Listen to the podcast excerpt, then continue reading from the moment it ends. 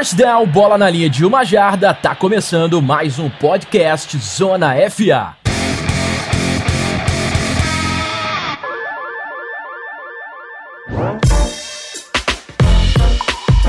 Muito bem, senhoras e senhores, chegamos finalmente ao episódio 103 dessa bagaça. E como vocês devem ter visto aí no título, né? Tá chegando a hora, cara. A gente tá 20 diazinhos do NFL Draft 2019. Então a ideia do episódio de hoje é a gente fazer algo um pouquinho diferente. A gente vai criar algumas ideias mirabolantes sobre possíveis trades na primeira rodada do draft e algumas bold predictions também, que caso você não saiba o que significa, são aquelas apostinhas bem ousadas, bem diferenciadas, bem extremamente peculiares, eu diria, que podem rolar no recrutamento da NFL nesse ano de 2019. Então já seja muito bem-vindo ao podcast Zona FA, episódio 103. Já vai se aconchegando, já vai se acomodando por aí, porque o episódio de hoje promete estar bom demais. E bom demais, porque no nosso roster de hoje temos aqui uma, uma grande adição, por assim dizer, né? Como ele é uma espécie de uma visita, eu vou introduzi-lo primeiro aqui ao assunto. Hoje recebemos com muita honra o Felipe Vieira do On The Clock aqui entre os nossos analistas para esse episódio 103. Filipão, seja bem-vindo, cara. Sinta-se em casa por aqui, hein? Obrigado, Otávio. Eu já me sinto em casa aqui, já estou acostumado a gravar. Uma honra estar gravando novamente com o senhor, depois de quatro anos de uma gravação que você foi lá como convidada no Painters Brasil faz tempo já. Aqueles tempos áureos do 15 e 1. Tamo velho, Painters. hein? Tamo velho. Tamo velho. Aquele ano maravilhoso. Aí você parou, tá? Parou. O cara não foi nem apresentado ainda e ele já tá não, querendo falar entrar, groselha aqui, velho. Não deu, cara. Foi mais forte que eu não tinha como, não tinha como. Ele começou a lembrar, eu falei, eu não vou falar. Não Ué, vou falar você, você não aprendeu que é falta de educação você cortar os outros, rapá? ah, mas esse cara, esse cara aí é um irmão, eu, eu, eu, eu, corto assim mesmo, porque ele sabe que é tudo. É tudo. Hoje no amor. Hoje no amor. É, e a expectativa pro episódio de hoje tá como? Tá lá no alto? Vamos ver. Só vou te dizer Tô... uma coisa. Vem tranquilo, irmão. Vem tranquilo. Vem tranquilo. Beleza? Bora pros recados então, cara.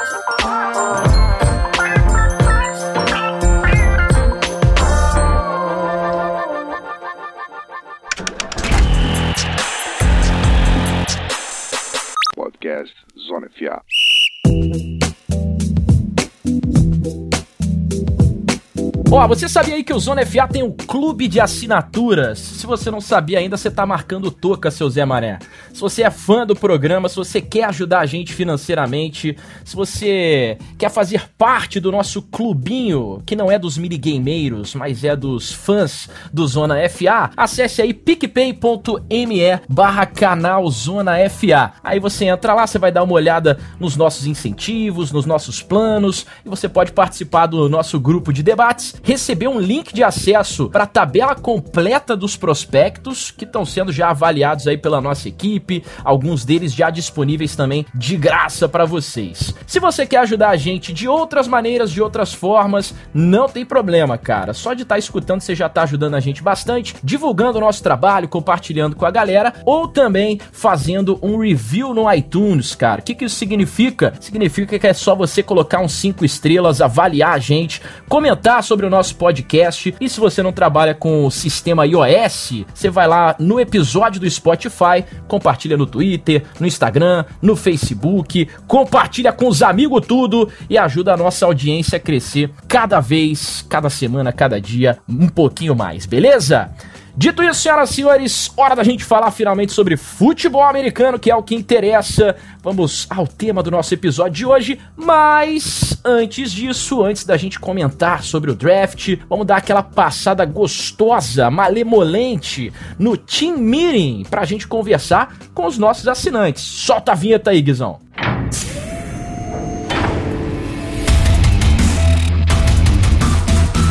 Team Meeting, Zona FA.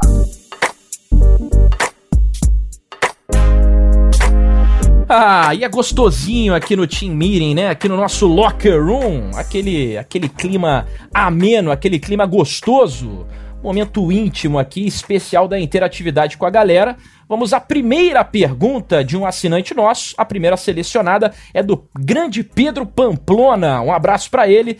Ele pergunta o seguinte, senhores: Pensando como Cardinals, Kyler Murray ou Nick Bosa na primeira escolha do draft? Quem quer responder primeiro essa daí? Posso, posso ir? Vai Pedrão? fundo, vai, vai fundo, cara, vai fundo, vai fundo. Nick Bolsa sem pensar duas vezes. A- na verdade, a única dúvida que você teria que ter se você fosse Cardinals, se você se chamasse Arizona Cardinals, seria entre, entre Nick Bolsa ou Quinn Williams. Kyler Murray não entraria nessa, nessa dúvida, ao meu ver, porque vocês já têm o seu quarterback, valorizem o seu quarterback. Depois de vocês darem uma temporada sem coaching staff, sem recebedores, sem linha ofensiva, sem end, custa dar um pouquinho mais de paciência para Josh Rosen. Então, vá de Nick Bolsa, dê um pouquinho mais para o Rosen, cerque ele de talento para que ele consiga se desenvolver. A forma como vocês trataram Josh Rosen, vocês precisam, vocês devem isso para ele. Então, Nick Bolsa, para mim é uma escolha muito fácil. Olha, rapaz, eu vou dizer uma coisa. Eu vou comprar uma passagem pra São Paulo nesse momento só pra dar um abraço no Felipe. Só isso.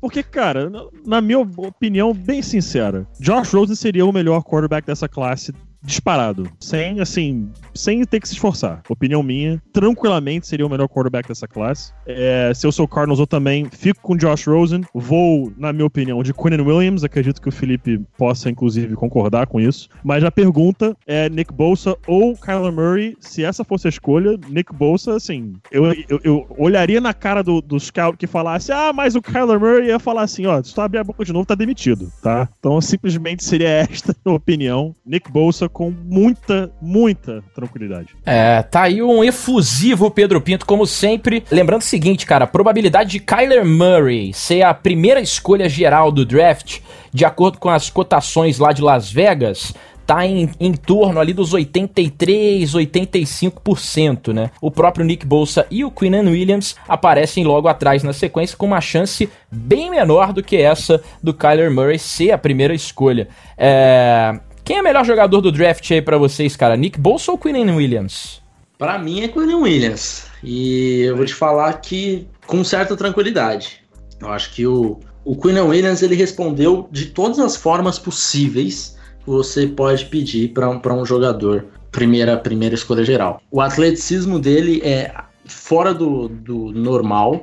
Produção dele é ridícula. A produção dele é ridícula. De dele ter como defensive tackle e ter 10 ou 11 tackles em uma partida só. Você ser defensive tackle e ter esse número de estatística é absurdo, não existe uma coisa dessas. E é um jogador que ele consegue ganhar com técnicas diferentes. E é um jogador muito jovem. Então, assim, é, a idade também eu levo bastante em consideração, porque de repente o cara explodiu quando ele já tinha, sei lá, 24 anos, é, 23 e alguma coisa, que daí dá para imaginar que ele estava avançado, é, o corpo dele estava avançado em comparação com os seus rivais. E não é o caso com o Não Williams.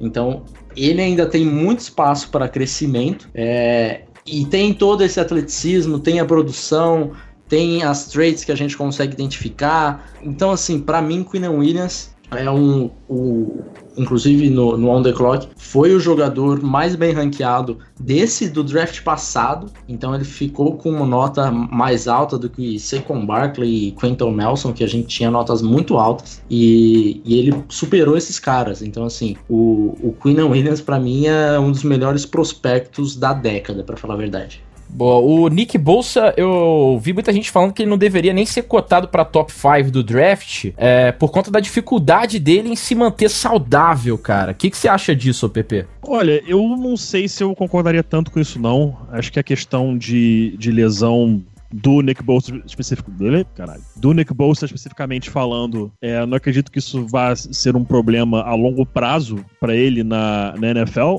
Mas assim, Cara, eu passo até a palavra pro Felipe, porque o Felipe é um dos grandes especialistas de draft é, aqui no Brasil, junto com o Davis lá no On The Clock. É, o que, que você tem a dizer sobre a, a lesão, do, as lesões, né, no caso do Nick Bolsa, é, e pro futuro dele, Felipe?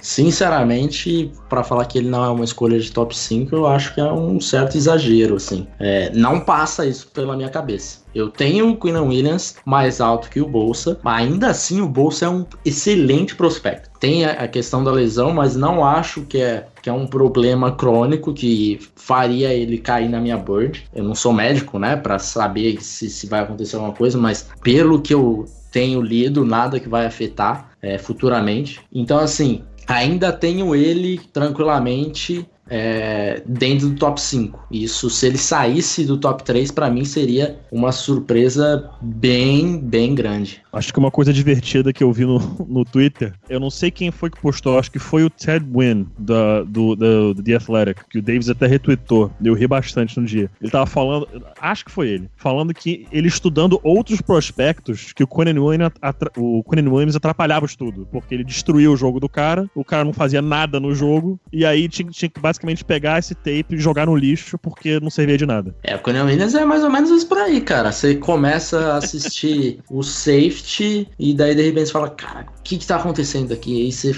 come... passa uns 5 minutos, você tá apaixonado olhando o Quinn Williams, assim. Cara, não, o que eu tô fazendo? É o safety que eu tenho que estudar você tenta concentrar de novo em assistir o save. Então é, é um dos jogadores mais divertidos do, do draft e, para mim, o melhor prospecto. Né?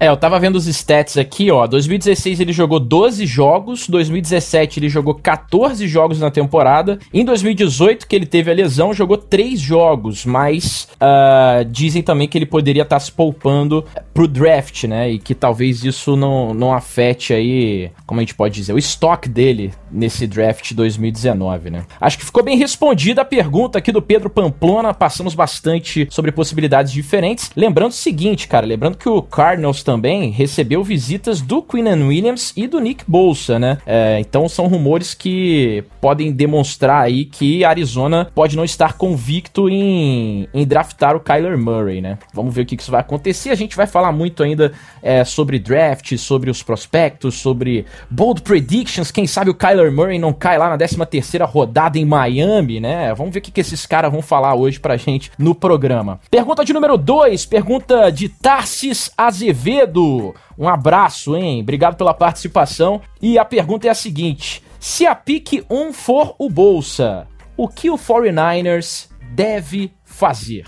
É, com relação ao Nick Bolsa e Conan Williams. É, o Felipe falou, eu concordei, que o Conan Williams é o melhor jogador dessa classe se realmente o Cardinals vai de Nick Bosa, iria de Quinn Williams. Ah, mas o meio da linha defensiva do, do 49ers já tá lotado, não precisa pegar um defensive tackle. Linha defensiva nunca tem demais. Se você tiver 4, 5, 6 caras capazes de, de serem titulares na liga, que você tenha 5, 6 caras. Porque é uma, é uma posição que tem muita rotação. Poucos são os defensive linemen que jogam que, mais de 90% dos snaps no jogo. Vai ter rotação. Você ter é, jogadores de qualidade que sempre estejam descansados dentro de campo, vale a pena. Então, se o Cardinals vai de Nick Bolsa, eu, como 49ers, ainda tô sorrindo porque o Quinn Williams cai no meu colo. É, eu tenho uma, uma filosofia que é o seguinte: não deixe que bons jogadores te impeçam de você selecionar jogadores elite. Vai ser o caso aqui com o Quinn Williams. Eu sei que ali no meio os 49ers não têm necessidade, é, seria um cara ali também que, que tiraria snaps de outros bons jogadores. Não sabemos o que, que vai fazer com o Solomon Thomas, onde ele vai jogar. Precisa muito de, de um pass rusher. É, mas o Queen Williams, você não pode passá-lo para você pegar um cara que está muito abaixo dele. É, se fosse o, o, Bolsa, por exemplo, ah, tem o Bolsa ou o Williams. Você selecionar o Bolsa, eu entendo porque a necessidade é muito maior, então faz mais sentido. Agora, de repente, você pegar uhum. é, um, um, Josh Allen, eu acho que aí você está cometendo um erro. Né? Eu acho que o Quinn Williams pro Josh Allen é uma diferença, uma diferença bem grande. Então, eu iria de Quinn Williams caso, caso o Bolsa não estivesse disponível. Vocês acham que de repente o Nick Bolsa pode cair ali na terceira escolha pro, pro New York Jets, cara? Porque eu vi algumas, algumas pessoas colocando em alguns mocks drafts diferentes uh, essa possibilidade, cara. E eu fiquei um pouco espantado. Eu acho que isso pode ser difícil de acontecer, né? Eu acho que é bem difícil. É, tem assim uma leve e remota chance que daí seria o seguinte: os, os Cardinals pegarem o Murray na 1, na 2 os, os 49ers terem uma opinião, assim como eu e o PP temos, de, de escolher o Queen Williams, daí cai no colo deles. Mas eu não acho que vai acontecer isso, porque tá tudo levando a crer que o, o Bolsa possa ser o principal jogador da board deles. Então, ele sendo o número um, não tem como passar por eles. A não ser que os Jets subam, mas, né, mas daí já, já, já foge a hipótese. É, na verdade eu, eu quis falar do Jets aqui muito mais para levantar um gancho pra gente falar do novo uniforme do New York Jets, cara. Porque quando eu vi pela primeira vez, é, quando vazou, se eu não me engano, na semana passada, eu falei, isso não pode ser real, cara. Eu, eu vou sacanear muito o New York Jets por causa disso. Eu tenho um primo que é torcedor do Jets, um abraço para ele, grande Felipeida, que escuta aqui o, o Zona FA. É... E todos Excelente sabem. apelido, diga-se de passagem. É, e fui eu que cunhei também, dicas de passagem. Enfim, todos sabem da rivalidade de Miami e Nova York e, e, sobretudo, a possibilidade de sacanear aquele uniforme que eu achei muito feio, cara. Muito feio. Eu para falar a verdade, eu não, não sou muito é, adepto do tradicionalismo. Acho que os times podem mudar os uniformes. E a gente vê é, no próprio Color Rush, né, vários uniformes muito maneiros. O, o, o do Patriots normalmente é muito legal. O, o, do Rams é muito legal também. Acho que os times podem até adotar ali como primeiro ou segundo uniforme. Mas esse do Jets, cara, eu achei pavoroso. Queria que vocês só falassem rapidinho qual que foi a impressão de vocês dessa, desse novo fardamento do New York Jets? Cara, eu, assim, sinceramente, eu gostei. Eu não achei uma coisa incrível, mas eu gostei. Temos é, aqui o, a o... Glorinha Calil agora, né? eu, assim, eu achei o branco muito irado. O branco com a calça verde achei muito irado. O uniforme preto eu gostei. O, o home uniform, que para mim realmente ficou meio. Né, não foi. Eu não sei se é o tom do verde, porque o verde no, no, no número. É, na camisa Way, na camisa branca, ele tem um tom que me aparentou ser um pouco diferente da, do, da camisa verde em si. O tom da camisa verde, como um todo, não sei o que foi. Não, não gostei tanto assim, não. Mas o verde na camisa branca e na camisa preta ficaram. Ficou fantástico, eu gostei. É, o capacete também metálico ficou incrível. Ficaria mais legal no minha opinião, com uma com jet em si, né? Um jato em si no capacete. É, mas eu achei legal, acho que tava na hora de dar uma modernizada. O uniforme do Jets era bonito, sim, era. Mas era um uniforme mais clássico. Foi usado na época do próprio Joe Namath. Eles estavam na hora e já estavam querendo aí atualizar esse uniforme, tinha um tempinho. E eu acho que é a primeira vez que a Nike acerta. Aquele uniforme do Bucks é tenebroso, não tenho nem o que dizer especificamente dele. O do Titans, novo, eu não gostei. Acho que tentaram botar coisa demais no uniforme. E o do Browns, que era um dos mais recentes, também é, não ficou legal, não à toa. O Browns terá uniformes novos para 2020, confirmado já. É, o do Jaguars era legal, o capacete que era horrível, aí tiveram que mudar tudo. Mim mudava só o capacete. Mas enfim, é, o, a Nike aparentemente começa a se encontrar agora na NFL e eu achei legal. Eu achei legal. Não achei horrível, não achei a coisa mais incrível, mas achei legal. Eu só acho que os Saskatchewan Rough Riders precisam pedir os direitos, porque é muito parecido com o do time da CFL. E eu, eu prefiro dos Rough Riders, para falar a verdade. Não gostei dessa fonte aí, é, tanto do número, né, quanto do, do que tá escrito ali, New York. O, o verde, a cor do verde não me incomodou, mas acho que a fonte foi o que mais me deixou incomodado, assim. Então, é, eu não, não achei tenebroso, igual o Otávio, mas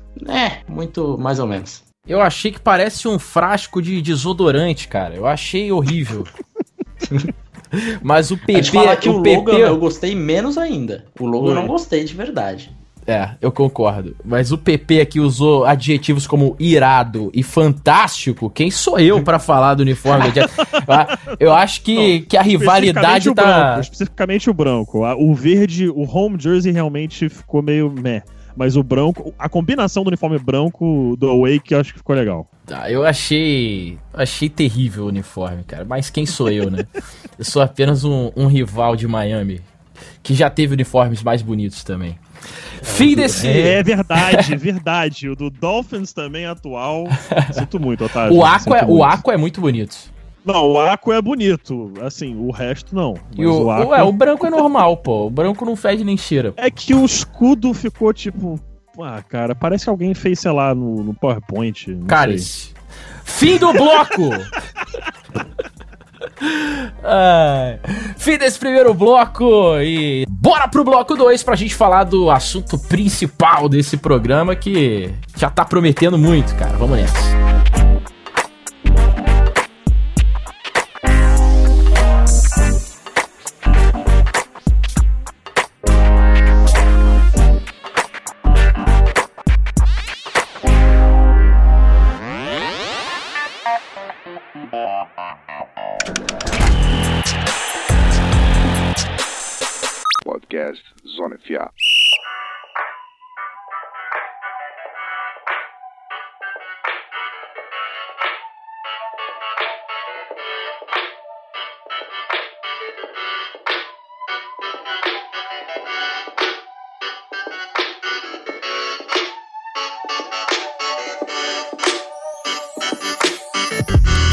Então é isso, amiguinhos. Hora do bloco principal aqui do nosso episódio, onde a gente vai deixar a nossa imaginação criar asas e vamos elaborar alguns cenários de trocas na primeira rodada do draft. Ou seja, as franquias podem entrar aqui naquele estardalhaço e fazerem trades e trocas infinitas. Infinitas não, vou fazer o seguinte, ó, vou pedir para cada analista dar duas sugestões e a gente debate em cima da ideia de cada um aqui, para também não ficar uma bagunça geral, né? Vocês vão trabalhar aqui como general manager, senhores. Começando com o PP, cara. Pode dar aí suas sugestões de trocas aí. Vamos nessa. Começa com a sua primeira. Então, vamos lá. A minha primeira troca, o pessoal que me acompanha no Twitter já deve ter visto, eu acho bastante interessante, que é o Jets fazer uma troca com o Bengals, descer para a escolha do Bengals na 11, o Bengals sobe para 3 e escolhe seu quarterback do futuro. Zach Taylor, que é o novo head coach do Bengals, chega agora para o, o seu domínio, né, o seu reino como head coach. E o Andy Dalton está no seu último ano de contrato com nenhum centavo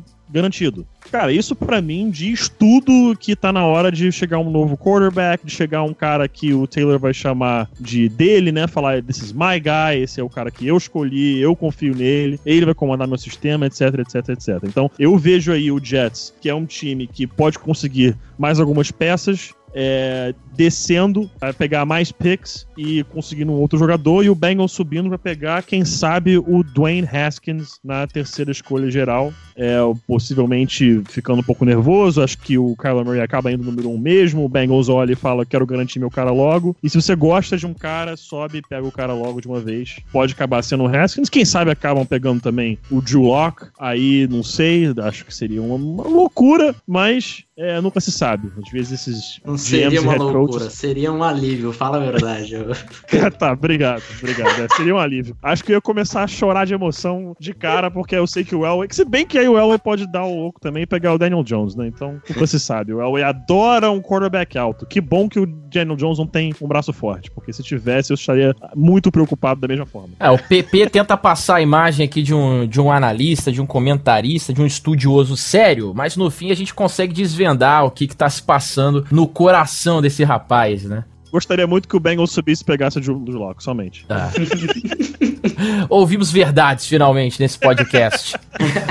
Filipão, o que, que você acha desse cenário aí, então, que o, que o PP colocou? Você acha que é plausível, cara? Eu acho muito plausível. Inclusive, uma das minhas sugestões de troca aqui era parecido com a dele, com os Bengals subi subindo. Subindo um pouco menos, né? Não subindo na 3, mas subindo na 8 com os Lions. Eu vou até pensar em outra troca aqui, até chegar lá na, até chegar lá na segunda sugestão. Mas eu acho muito plausível, porque é isso que o, que o PP falou. O, o Dalton não tem mais nada garantido. Você tem o Zach Taylor querendo tirar o Cincinnati Bengals do marasmo eterno que é essa franquia. Nada melhor do que você ser ousado e pegar o seu quarterback. E para pegar o seu quarterback, você precisa da trade up. Não existe essa história de, ah, não, vou ficar na minha e esperar cair no colo. Não acontece. Se você quer quarterback, você precisa subir. Você pode ser até os Giants na 6, que teoricamente não tem ninguém na frente que vai pegar quarterback, mas se você quiser, você vai ter que subir.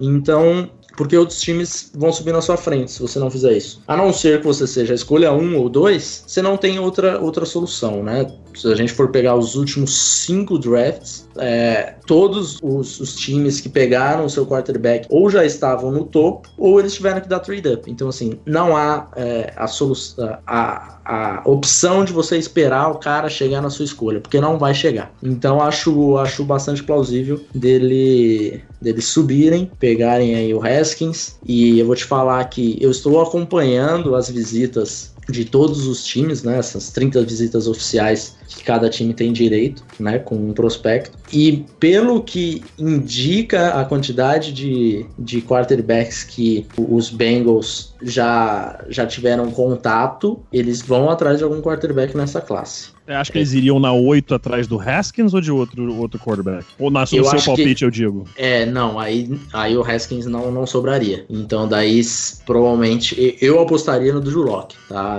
Não sei até que ponto que o Zach Taylor gosta gosta do Drew Locke, porque tudo que nós sabemos do Zac Taylor é que ele é amigo do Sean McVay, né? Uhum. Isso é a, é a análise que nós temos de, de Zac Taylor, porque ele simplesmente é isso. Esse é o currículo dele, foi treinador de quarterback e amigo do, do Sean McVay. Então realmente é difícil da gente tentar adivinhar se fosse seguir um pouco a filosofia do McVeigh, o Drew Locke não seria um, uma opção, né? Uhum. É, o, o Kyler Murray, Dwayne Haskins faria mais sentido. Mas, pelo que tenho ouvido falar de rumorezinhos assim, acho que o, que o Locke passa a ser uma opção bastante séria para os Bengals. E, e, uma outra coisa até, desculpa até prolongar esse assunto aí para o pessoal que tá, tá ouvindo, mas que eu acho interessante do Haskins ir pro Bengals, ele continua no mesmo estado, né? Ele foi quarterback de Ohio Ohio State, ele indo pra Cincinnati, ele não sai do estado de Ohio. É. Cincinnati fica uhum. no estado de Ohio. Então, isso também é, seria uma jogada financeira da, da, da, franquia. Você manter um cara que foi um excelente jogador num, numa universidade que tem muitos torcedores, é, e mantém o cara dentro do estado, você vai puxar torcedor é, dessa, dessa faculdade pro seu jogo da NFL. Então, se existisse o, o, o, o Mr. Brown lá, esqueci o, o, o, primeiro nome dele, o dono do, do Bengals, é, não, é, não é de se intrometer nas situações, inclusive demorou muito para demitir o Marvin Lewis, porque justamente deixa o cara trabalhar, mas se tiver esse aspecto financeiro da decisão, Dwayne Haskins faria ainda mais sentido. É, e manteria ele aí no seu habitat, né, cara, que seria interessante sobre esse ponto de vista que vocês estão falando aí, que você destacou bem, Pepe, de estar tá angariando torcedores e, enfim, mais adeptos no estádio, que pode ser interessante também onde o cara já é muito bem quisto, né? Diga-se de passagem. É, Filipão, vamos então você aí com a sua primeira rodada. Sua sugestão de, de alguma trade muito louca que possa acontecer. Vamos lá. É, metade da, das trocas, né, dos trade-ups na, na primeira rodada são por quarterback. Então, não vou fugir disso, só que vou fazer uma coisa diferente. O time que que vai pegar aqui um, um, quarterback, vai ser um quarterback que já não é mais novato. Então vamos lá, Josh Rosen será trocado para o New England Patriots na escolha número 32. Com isso, nós temos o Josh Rosen, quarterback do futuro, e os Cardinals conseguem passar o, o Rosen à frente e pegar o Kyler Murray, que é mais provável que aconteça. Josh Rosen nos Patriots vai servir para todo mundo que falou que ele era um bust no primeiro ano, é, mesmo com todas as péssimas circunstâncias ao redor dele, ficar quieto quando ele for treinado por Bill Belichick vai ser um castigo para esse pessoal, porque a dinastia continuará firme e forte por mais 15 anos, caso isso aconteça. Josh Rose terá aí um ou dois anos e, e depois assume no lugar do GOAT. Você quer fazer a gente sofrer, cara? É isso que quer? Cara, a gente Você quer que ele merece. cometa suicídio? É isso que você quer? A gente, a, a gente merece isso. Porque. É, cara, é eu- é te falar uma coisa. É muita incompetência. É, muita exato. incompetência. E eu acho que ho- hoje o o Rosen, segundo alguns rumores, ele- eles, os Cardinals já têm proposta dos Redskins, tá? Pra trocar por ele, por uma escolha de segunda rodada desse ano e uma terceira do ano que vem. Então, a não ser que alguém entre os outros três times, e daí New England, Giants e Chargers, que também estão interessados nele, faça uma proposta mais alta, ele vai parar em Washington. Então, uma proposta mais alta que uma segunda e uma terceira é exatamente a 32 dos Patriots. Então eu não imagino o- os Giants fazendo uma proposta mais alta do que os Redskins já fizeram. Acho que o Dave Gettleman não gosta tanto do, do Rosen a esse ponto. E se, e se não é pra é, achar que ele é o quarterback da franquia, é melhor que nem faça mesmo, porque senão vai fazer igual o, o que os, os Cardinals fizeram. E os Chargers pode ser que eles que eles arrisquem. Mas eu acho que eles vão dar mais possibilidade pro Rivers ganhar alguma coisa antes de se aposentar. Então, pensar no futuro talvez não seja a, a grande escolha dos, dos Chargers nesse ponto. Então, sobra os Patriots e daí Bibliotech já vai fazer o seu estrago e pegar o Rosen e manter a sua franquia. Sua franquia não, sua dinastia. O que eu não duvido em nada, cara. Pepe, como diria o eterno chorão, tomo cuidado para que os desequilibrados não abalem minha fé, para eu enfrentar com ousadia essa loucura. Porque eu, eu achei absolutamente plausível que Bill Belichick faça esse tipo de coisa aí que o Filipão trouxe pra gente. Cara, eu, eu, eu, eu entro numa depressão profunda se isso acontece. Porque, assim, vamos deixar bem claro, o pessoal que escuta aqui sabe. Cara, eu sou fã declarado do Brady. O cara, pra mim, é o GOAT. Belichick, GOAT de, de, de coaches. Eu sou super fã. Mas como torcedor, não aguento mais, cara. Não aguento mais ver o New England Patriots sempre lá, sempre disputando, sempre ganhando. É insuportável. Se você não torce pro Patriots, entenda isso. A gente olha pra vocês e fala: caralho, vocês são muito chatos, cara. Não tem como, porque é insuportável. Imagina qualquer outro time ganhando sempre. Pensa você, torcedor do Patriots, olhando assim, sei lá, pro. Vamos, botar, vamos alegar o Otávio, olhando pro Dolphins e o Dolphins tá sempre lá. Final de conferência, Super Bowl, final de conferência, Super Uma Bowl. maravilhosa realidade, eu diria. maravilhosa realidade. Seria insuportável, nem aguenta mais. E se o Josh Rosen vai pra lá, com potencialmente o Josh McDaniels sendo o sucessor do, do Belichick, ah, cara, eu entro em depressão de cara, de cara, porque não tem condição, não tem condição. Eu, é, é uma troca que, assim, sendo muito sincero, não gostaria de, de ver sendo feita, sendo totalmente honesto aqui. Mas uma troca que eu acho que pode acontecer e que seria interessante é o Felipe citou o Lions na 8, possivelmente descendo com o Bengals. Eu acho que o Lions tem outro, teria outros times aí que estariam interessados. E um deles seria o Oakland Raiders. O Raiders tem a escolha 4 geral do draft, tem a número 24 e número 27 na primeira rodada. Eu não ficaria surpreso de ver o Raiders pegar 24 a 27 e subir para 8, para pegar algum jogador que chame a atenção deles, que tenha sobrado, que tenha. que na visão deles seja um blue chip guy. Porque se a gente for olhar o, o- o draft, vamos lá, do jeito que tá sendo previsto no momento: Kyler Murray saindo na 1, provavelmente o Dwayne Haskins saindo na 5. Pode ser que acabe o Drew Locke saindo aí na 6, na, na 7, com algum tipo de troca. Digamos, eu acho que seria um um pouco cedo até pra ele, mas Murray na primeira e Haskins no top 5, perfeitamente, perfeitamente possível de acontecer. Sendo assim, na escolha 8, é, já teriam seis jogadores saído. Perdão, sete jogadores saído. Dos sete, dois quarterbacks. Então, dos cinco que saíram, vamos dizer que tenha saído Nick Bosa, Quentin Williams, Jawan Taylor, Brian Burns e Josh Allen. Digamos que esses cinco tenham saído. Um deles, detalhe, tendo ido pro Raiders na 4. Imagina se o Raiders olha pra essa situação, olha na escolha 8 e pensa assim, cara, será que eu não posso subir e pegar o Ed Oliver? Será que eu não posso subir e pegar um Byron Murphy? Será que eu não posso subir é, e pegar. Tô só sendo hipotético aqui, não tô dizendo que é meu pensamento, não, mas pegar um DK Metcalf. Será que eu não posso subir e pegar ah, um TJ Hawkinson?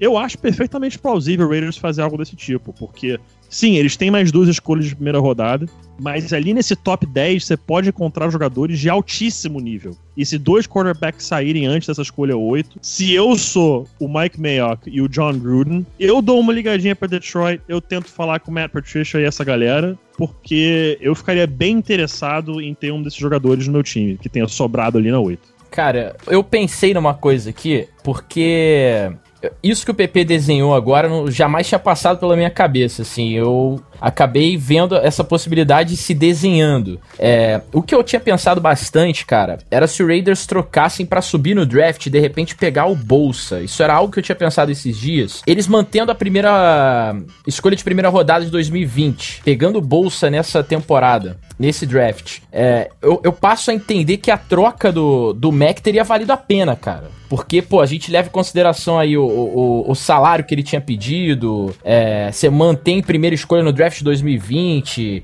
é, que foi feita nessa troca, e, e as possibilidades que o Raiders tem nesse draft de 2019, cara. Eu, eu, eu, passo a, a, entender a troca do Mac que eu tanto critiquei, eu tanto achei que, que o Raiders mandou muito mal na, naquela ocasião, é, que ela passa a fazer algum sentido miraculoso, de repente, né? Eu posso estar falando besteira e abobrinha aqui, mas são dois cenários diferentes, esse que o PP desenhou, e um cenário do, do, do Raiders subindo ainda mais para tentar pegar o Bolsa, por exemplo. É, aí nesse caso eles dariam a 4, provavelmente a 27, e alguma escolha de, sei lá, terceira rodada, quarta rodada.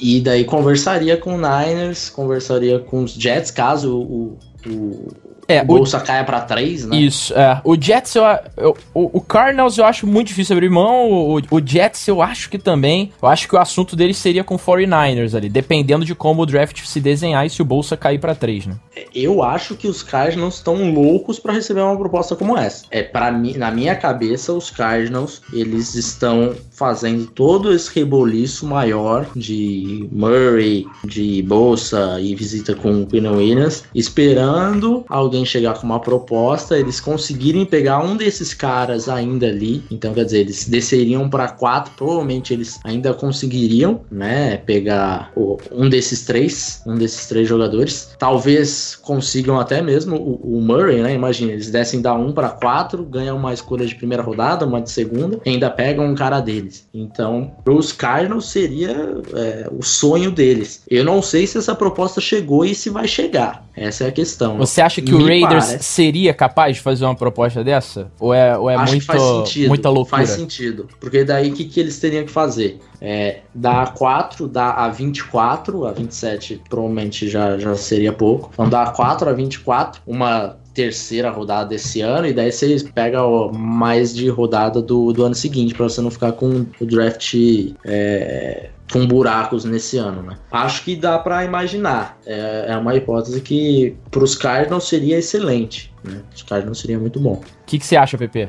Cara, eu concordo com o Felipe nesse ponto que o Cardinals tá fazendo um fuzuê aí para ver se alguém oferece algo para escolha número 1. Um. Não alguém fora do top 5, provavelmente alguém dentro do top 5 mesmo. Acho que esse pode ser o objetivo do, do Cardinals. Uh, eu, eu não acredito. Ao mesmo tempo que pode ser sim que eles gostem muito do Kyler Murray, eles não desgostam do, do Josh Rosen. Não acham que o Kyler Murray é, nossa, um upgrade absurdo em cima do Josh Rosen, ou pode ser até mesmo que eles nem considerem isso, que eles acham que o Josh Rosen é, é melhor que o Kyler Murray. Então, eu concordo com o Felipe, acho que o Cardinals tá louco pra alguém é, perder a compostura e ligar e falar, eu te ofereço sete escolhas de primeira rodada pelos próximos sete anos, pela primeira geral, vão falar, tá bom, amigo, toma aí, leva, pega quem você quiser e seja feliz. Acho que esse é o objetivo principal do Cardinals Cardinals, mas ainda, ainda intrigante aí essa, essa situação. É, e o nosso objetivo, diferente do Cardinals, é ver essa insanidade acontecer em dias de draft, né? O que deixa a gente feliz. Seria maravilhoso. Feliz e contente, né? Como eu gosto de dizer. Filipão, bora pra sua segunda, segunda sugestão aí em cima desse debate de alguma possível troca muito louca pro, pro draft. É, no momento que o PV começou a falar da segunda sugestão dele, eu comecei a dar risada aqui, tava no mute, porque porque é a segunda vez que ele estraga Ah, com mentira. a minha sugestão. Eu estava E ele- vendo, mudou- eu estava vendo mudou. a pauta E,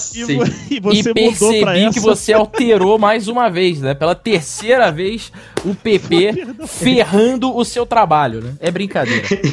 Mas essa, essa, não, essa aí eu não tinha nem lido antes, porque nem estava presente. Exato, então, Essa quando você falou da presente. primeira, eu falei, vou pensar em alguma coisa até chegar na minha segunda sugestão. Aí eu digitei, só que assim, a minha sugestão não foi pelos Lions. Então tem uma diferença aí. Hum, Foi com quem. os Bills. Foi com os Bills. Então 24 e 27 pela 9 dos Bills. E daí os Raiders conseguiriam o seu Edge Rusher, né?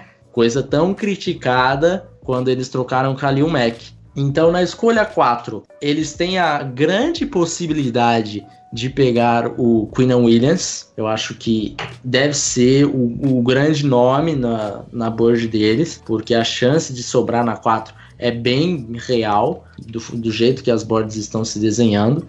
E daí, na escolha 9, você terá o seu pass rusher. E daí, eu imagino, pensando com a mente de, de John Gruden, eu vejo Monte Sweat muito alto na board deles. Não seria a minha escolha. Eu preferia o Brian Burns. Porém, acho que, que o Monte Sweat faria bastante sentido para eles. E vamos falar a verdade, a gente começa a olhar essa linha defensiva dos Raiders com Maurice Hurst, com Quinnan Williams, com Arden Key, com quem quer que seja a escolha 9, é, o Monte Sweat ou o Brian Burns, passa a ser uma linha defensiva de bastante respeito, né, cara? Coitado de Joe Flacco aí da minha alma, só isso que eu digo. É, então, aquela que ele foi muito criticado pela troca de Khalil Mack, a torcida começa a ficar mais calminha, calminha e aceita no, no draft, no, no dia do draft, dia 25, vai vir o seu pass rusher, torcedor dos Raiders, fique tranquilo, eu estou cravando aqui. Breaking news! Temos breaking news agora. Breaking news real. Breaking news real, zero zoeira. Zero zoeira. Opa, opa, opa. Opa! É, saíram diga. os detalhes da renovação do DeMarcus Lawrence com o Cowboys. Cinco anos. Anotem, tá? Cinco anos. 100 milhões. 105 milhões de dólares com 65 milhões garantidos. Eita, maninha. Rapaz, Era de se esperar, né? Vamos 26 milhões. Era de se esperar, mas 26 milhões de dólares por ano é a média do contrato. Meu pai amado. Dá pra, pra viajar pra Vilar dos Teles ali no final de semana. né? Dá, pra, dá pra tomar uma cervejinha Dá! No boteco. Como, Dá. Que, é- como é que não dá, Dá. cara? na mesa da Brahma, escola, Ah, tá? Acho que você da- escolhe Daquela de cerveja. plástico de preferência, isso, né? Isso, isso. Ah, Copo de requeijão. Essa, é, isso que, é isso que o povo gosta. É isso que o povo gosta. Boa. Cara, o Felipão tava falando agora há pouco dessa possibilidade do, do Monte Sweat, né? Eu tava, tava lendo uma matéria do Joe Shad, cara. Foi hoje ou foi ontem? Já nem lembro mais, acho que foi hoje. Dele falando da, da possibilidade dele resolver o problema de pass rush de Miami, né? E de repente ele aparecer na, na escolha 13 ali pra Miami. Eu acho uma, uma possibilidade bem remota e agora com, essa, com esse vislumbre aqui do Felipe passa a ser mais remota ainda pra mim. Mas, enfim, esperemos pra ver. Vocês querem comentar mais alguma coisa antes da gente partir pra, pra próxima etapa aqui da, do nosso game? Vamos para os nossos flaming takes, que os, os meus não são hot takes, não. Os meus são pesados mesmo. Que que é isso, maninha? Então depois dessa viagem aqui, ó, dentro Eu da assisti, mente dos general managers da NFL, vamos, vamos pras bold predictions aqui de cada um, mas tem que ser aquela aposta agressiva. Quero ver o PP bem nesse estilo molém, molém, corpo de mola, molém, molém, que o Felipe tá vindo pro programa de hoje, hein?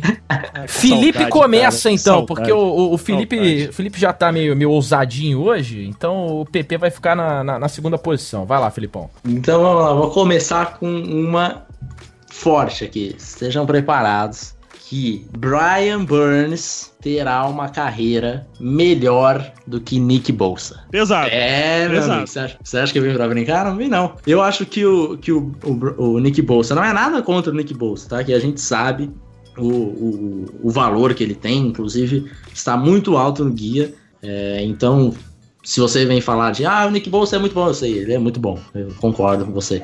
Porém, eu acho que o, que o Nick Bolsa ele tem um certo teto, assim como tem o Joey Bolsa, olha só que coincidência, que eu acho que o estilo do jogo dos dois, não vou dizer que é idêntico, mas é quase idêntico. Então dá pra gente muito bem imaginar onde é possível chegar o Nick Bolsa, o, o, o, o Nick Bolsa a, através dos passos de Joey Bolsa. Joey Bolsa é um baita de, de, um pass rusher, só que se a gente for colocar hoje aqui um top 5 de pass rushers, eu não sei se ele entraria no meu top 5. Provavelmente não. Dito isso, o Brian Burns ele tem um teto, ao meu ver, muito mais alto do que o Nick. Uma das explicações para esse meu take é o atleticismo do Brian Burns. O Brian Burns chegou e destruiu o combine, é, colocou números que o, que o deixaram como o 15 melhor é, combine de um, de um edge rusher, de um pass rusher da história da, do, do combine. E ele colocou um peso que ele jogava com 220 libras, chegou para no combine com 249,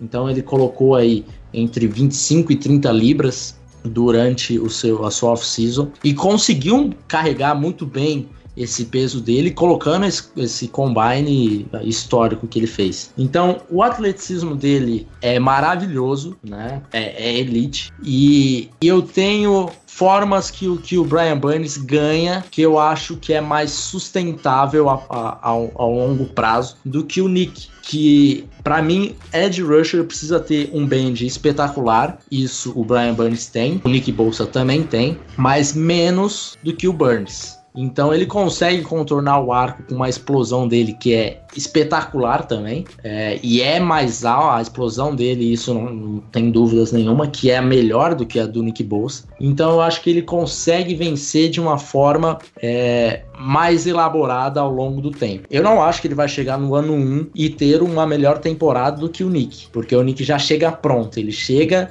para já colocar 10, 12 sacks na temporada. E acho que o Brian Burns vai levar um pouquinho mais de tempo para chegar nesse número. Mas quando a gente, quando terminar a carreira dos dois, a gente olhar para trás, eu aposto que o Burns vai ser o melhor jogador que. Vai ter tido uma melhor carreira que ele. Cara, baita baita, baita, baita. Eu fiquei sem palavras aqui, porque ele é, no, nesse draft para mim, atleticamente ele é meu, meu atleta favorito. Não sei o é, que, que o PP vai que, que o PP vai dizer aqui em contrapartida, mas para mim é indiscutível que o Brian Burns é um, é um top tier talent, tá ligado? Desde que ele foi é, recrutado no college e tal.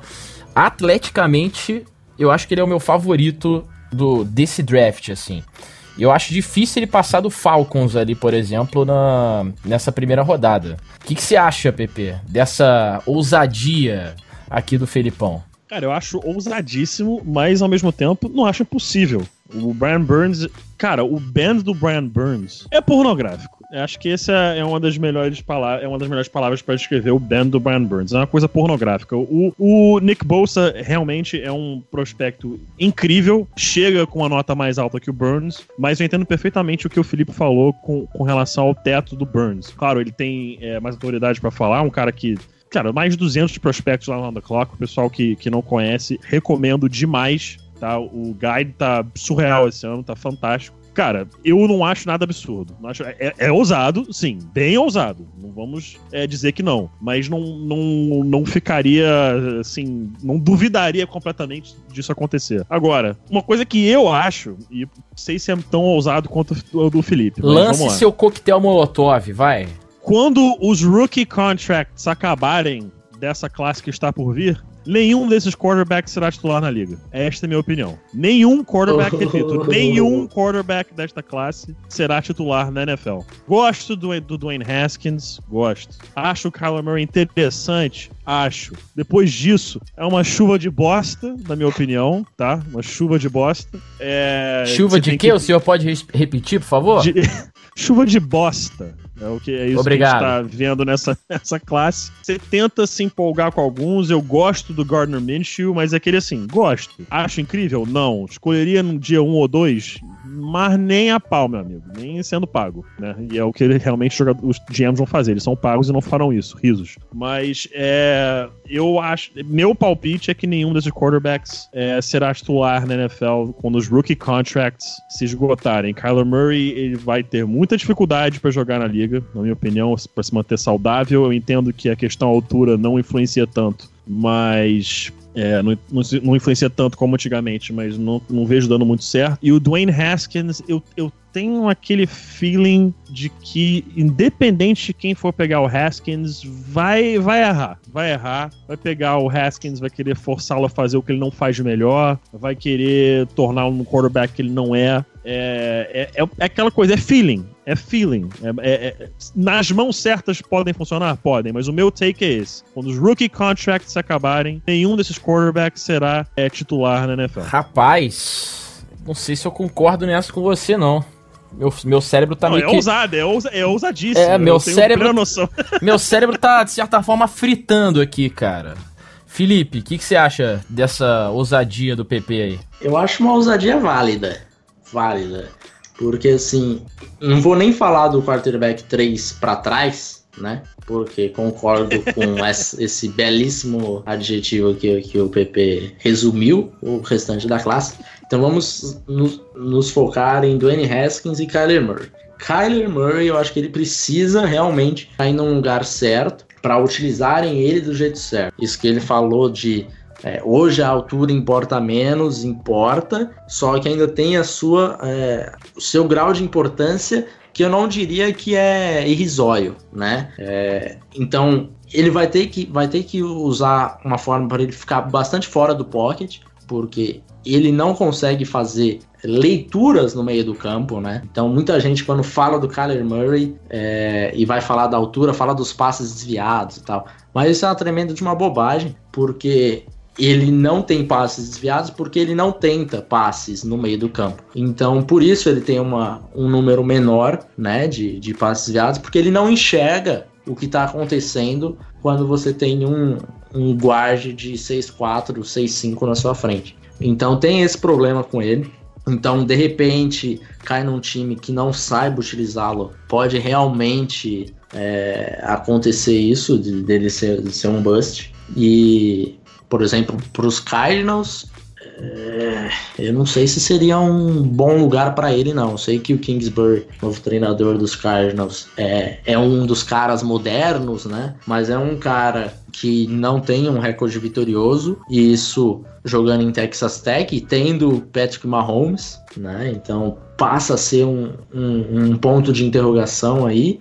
E é um cara que não me passou confiança na sua entrevista coletiva. E isso é uma coisa que eu fiquei bastante assustado, porque tudo que perguntavam para ele, ele falava: É, preciso. Não está nas minhas mãos isso, preciso ver com Fulano, preciso. Isso é com a diretoria. Então, assim, se você é o head coach não tem esse comando firme, eu acho que pode se perder e de repente uns três anos aí gastos da carreira de Kyler Murray pode ser o suficiente para ele ser um bust. Dwayne Haskins, eu acho que eu não sei se você sabe qual a minha comparação que eu tenho para Dwayne Haskins ou VP. Acho que eu falei uma vez só no podcast do On the Clock e foi há algum tempo atrás já, que é Alex Smith. Então as pessoas olham para Dwayne Haskins e tem aquele estereotipado, né, quarterback negro, aquele quarterback atlético que vai correr e tal. É, isso é o oposto dele, é um, um, pocket passer mesmo. E de repente pode ser que ele se torne um quarterback um pouco tedioso, né? Como sabemos que Mr. Checkdown é. E pode ser que a torcida não fique muito satisfeita com isso. E daí é, é um passinho para você ser considerado um bust, né? Então, entendo, entendo. Discordo, mas entendo. Maravilha. Vamos então para as últimas bold predictions aí de cada um de vocês, cara. Acho que você pode trazer a sua agora, Felipe, pro PP terminar naquele estilo que ele gosta também de, de polêmica aqui no programa. Bom, então vou para Rashan Gary, jogador de Michigan, será um bust. Rashan Gary que para muitos é jogador talento top 10, para mim está longe disso, porque Muitos falam do atleticismo dele, o atleticismo dele realmente é muito bom, mas eu confesso que fiquei um pouquinho decepcionado com o combine dele, porque eu esperava algo de elite pelo que falavam dele. Muito midiático, isso. né, o Rashan É, exato. E isso não aconteceu. O segundo ponto é a sua produção, né? Um jogador que tem, teve 3 sacks e meio só na temporada passada. 6 sacks foi a sua melhor temporada. É, então a produção também falta, não só de sacks, como também de tackles. E o terceiro ponto é que eu acho que ele não tem bend né? Aquele bend que a gente falou do Brian Burns, ele não tem esse bend para ser um pass rusher de grande é, efetividade. Eu acho que ele se dará melhor jogando por dentro. E daí, ele jogando por dentro, é, não vejo ele tendo números es, es, espetaculares, a lá Fletcher Cox e jogadores nesse nível. Então, a expectativa em cima de Gary está muito alta para que provavelmente ele possa ser um jogador apenas ok. E daí a decepção vai ser grande. Boa, cara. Eu, eu vejo vários jogadores melhores que o, que o Rashan Gary. E não acho ele isso tudo também, não. Mas daí a dizer que ele vai ser um bust, talvez eu, eu tenha um pouco mais de cautela. O que, que você acha, Pepe? Cara, é. A gente pode falar que. Pode falar, é, pedir música no Fantástico do Zona FA por três assaltos no podcast só? que agora você foi o assaltado! Fui assaltado. Fui assaltado. Meu palpite era que o Rashawn Gary seria um bust, concordo. Olha só. Número general com o Felipe. É, então vou ter que mudar o meu aqui, ó, no spot. Vou mudar. E eu já tenho um aqui, tá? Já tenho um bolado. Esse ano tivemos, foram o quê? Três calouros no All Pro first ou second team, procede? Uh, foi isso, né? Foi o Quentin Nelson, o Leonard, Darius Leonard e o do Chargers, que não tá falhando o nome agora. Derwin James. Derwin James, isso aí. Ano que vem teremos mais dois calouros All-Pro, seja first ou second team. Hum. Quentin Williams plus one. Quentin Williams plus one, tá? Vou, vou, vou aumentar. Mais três. De novo, três calouros no, no All-Pro ano que vem. Quero seja nomes, quero nomes. Então, agora eu tô enrolando justamente pra, pra tentar. pra pensar, nomes, né? Tô tentando pensar. A né? gente Quentin te Williams conhece, é um seu deles, animal. É. Quentin Williams é um deles, tá? Ai, meu caralho. Tá difícil agora. Vamos lá. Posso te ajudar com um? Pode, por favor. Jonah Williams. Jonah Williams. Rapaz, gostei dessa. Gostei. O Jonah Williams e. Meu amigo, agora eu vou buscar alguém lá, lá no fundo. Pera aí. Vamos buscar alguém no fundo aqui. Pega um. um sétima é, rodada aí. É, vou, vou, vou, vou, vou, falar algo pra, pra errar feio, pra acertar só no número. Vou falar algo pra errar feio, pra acertar somente no número. Fale, vamos, conversa aí, converse aí enquanto eu tento me virar. Deixa, aqui, deixa eu dar um take aqui enquanto você tá enrolando. Deixa eu dar um take que seria um dos meus hot takes Beleza. Mas eu acabei tirando. Rapidamente, quando você pensa aí. O Tricone Drill do DK Metcalf é irrelevante. Não um importa. Dá um beijo, Felipe. Dá um beijo. não importa. Eu vou deixar vocês sozinhos aqui. Get a room, guys. Não importa, porque ele consegue vencer de outras formas. Ele não precisa ficar fazendo pivot routes, é, double moves para vencer na NFL. Ele precisa de post, slant, é, curl comeback, hit, screen e gol. É isso. E tudo isso dá muito bem pelo que o combine dele mostrou. Então parem de falar que DK Metcalf não consegue dobrar a esquina, porque isso não importa. E Des Bryant também não conseguia, e a, e a carreira dele acho que foi bem boa, né? É, eu só acho, né? PP, achou seu terceiro nome aí pra falar em acho? Eu só aqui. Já achei, achei, achei. Opa! Achei, achei, achei. Não, eu já ia perguntar se você tinha conseguido comprar seu ingresso pra Sandy Júnior eu não vou nisso aí, meu amigo. assim, respeito, respeito quem gosta, mas para mim é, o, é um dos mais sonoros I Could Care Less da minha vida. Ai, então, ai. assim. Eu vi uma mãe que tirou o filho da escola e deixou ele uma semana na fila para comprar o ingresso pro Sandy Júnior, cara. Que tipo de mãe é essa, né, cara? Where is child services when you need them? É que eu é, acho que, que o, o, mundo, o mundo já virou episódio de South Park há muito tempo, tá ligado? Muito tempo. O South, o South Park já virou documentário. South Park é documentário. Fofoca é documentário da realidade da humanidade. É. Vai, já que a gente tá falando fala. aqui da realidade, diga lá. Mac Wilson é meu outro All-Pro. Mac oh, Wilson, linebacker de Alabama. Vamos usar um abraço pro Davis, que eu sei que ele ama este menino. Vamos usar, assim, eu usei muito. Minha, minha, minha aposta, aposta mesmo é Quentin Williams plus 2, mas já que a gente tem que dar o um nome aos bois aí, vamos lá. Quentin Williams, Jonah Williams e Mac Wilson. Isso é o que, Felipe? Qual, qual, o que, que os três têm em comum aí, meu amigo? Fala pra mim. Ah, são três jogadores que vieram do Papai Seiba, né? Como diria Isso aí, isso aí. Então, assim, essa aposta, a aposta tá muito ousada. Três all pros E os três first... vão ser escolhidos pelo Washington Redskins. Cara, mas então essa foi boa. Três rookies all pro, ou seja, first ou second team, os três de Alabama. Cara, se eu cravo isso aí, na moral, eu mere- cara, eu vou começar a jogar na Mega Eu vou jogar na Mega Sena. É, se Eu você crava hoje, isso daí, você não ganha nada. Não, se eu gravo. Sinto lhe e- dizer. Se eu cravo. Vou, vou, vou apostar, eu vou apostar e um texto que eu ganhava vai pro Felipe, porque ele falou do Jonah Williams. Fechou. Beleza. Show. Vai lá pra bolsa de Las Vegas e faça sua fezinha. Boa sorte. Ah, Minhas é. chances de ficar milionário acabaram de aumentar em 0,000000001. Tô muito satisfeito com isso. E você vai até dormir mais feliz hoje, cara.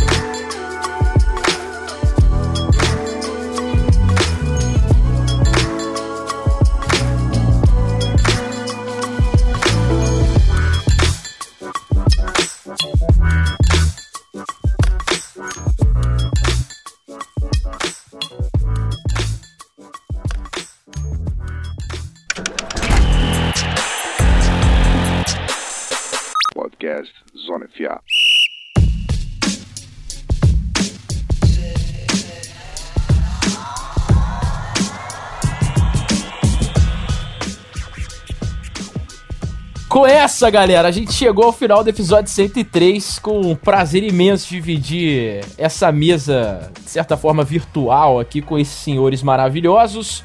Agradecendo a ausência, principalmente de Guilherme Beltrão, não faz a menor falta nesse programa. E também Nunca faz, nunca faz. de- Eu odeio este ser humano. de Rafão Martins, que quando não aparece é porque realmente tem um compromisso deveras inadiável, né? É, palavras finais aí dos senhores. Bom, gostaria de ir antes aqui. É, para agradecer, né, sempre a audiência do nosso público maravilhoso aqui ouvindo o podcast do canal Zona FA, agradecer aí o Otávio, este host maravilhoso. Eu tava com saudade de seus bordões, cara. Seus bordões aí de, de época de transmissão de NFL. Você não viu agora. nada. Eu tô preparando, lágrima, tô assim, preparando escorre uma vários. Tô preparando o retorno de vários. Especialmente hoje, é, eu vou, vou sugerir aí o pessoal, não sei qual é o nome que deve ter no YouTube com certeza. Chegou num grupo de WhatsApp com meus amigos aquela narração do, do Luizinho de um jogo de vôlei em que a, A os torcida estava namorada. animada. A torcida Isso, estava animada, o cara segundo o começa Luiz a Felipe. balançar a cabeça do, do, do seu mozão. Assim, não tem nada acontecendo, mas parece que tem. Então a torcida estava animada, eu comecei a rir. Esse vídeo que aconteceu, sei lá quantos anos atrás, está passando pelo WhatsApp de novo. Abraço, Luiz Felipe Freitas, este ídolo é, do nacional aqui do esporte. E também é dizer que eu odeio o Guilherme Beltrão, que bom que você não tá aqui, sempre feliz quando isso acontece. Um beijo pro Rafão e pro, pro Guilherme Della Coleta e agradecer, claro, a presença do, do Felipe Vieira. O cara é uma autoridade, ok? Autoridade de draft aqui no Brasil. Vocês respeitem o que sai da boca dele e quando ele abre a boca pra falar, irmão, altíssima chance de estar correto e inclusive mais correto do que esses GMs aí da NFL que só fazem merda. Aqui tem informação, Felipão. Cara, obrigado mesmo pela presença.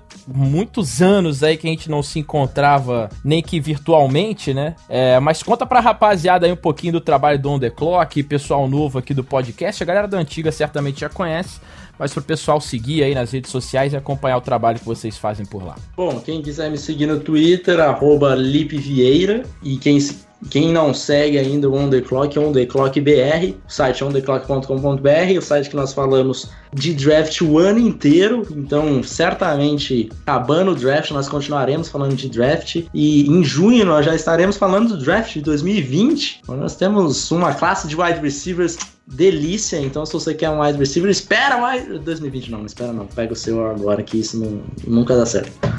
Mas enfim, então conheça lá On The Clock, que caso você não conhece ainda. Se você não conhece, é, apresento o guia do On The Clock, que a gente fez uma análise de 200 prospectos e vai sair mais uma, um DLC aí nos próximos dias com mais 10 a 15 prospectos que nós sentimos falta. E então entra lá no On The Clock, compra o guia e para estudar para o draft, porque draft quando você sabe os nomes que estão sendo chamados, conhece os caras, é uma das melhores coisas da NFL.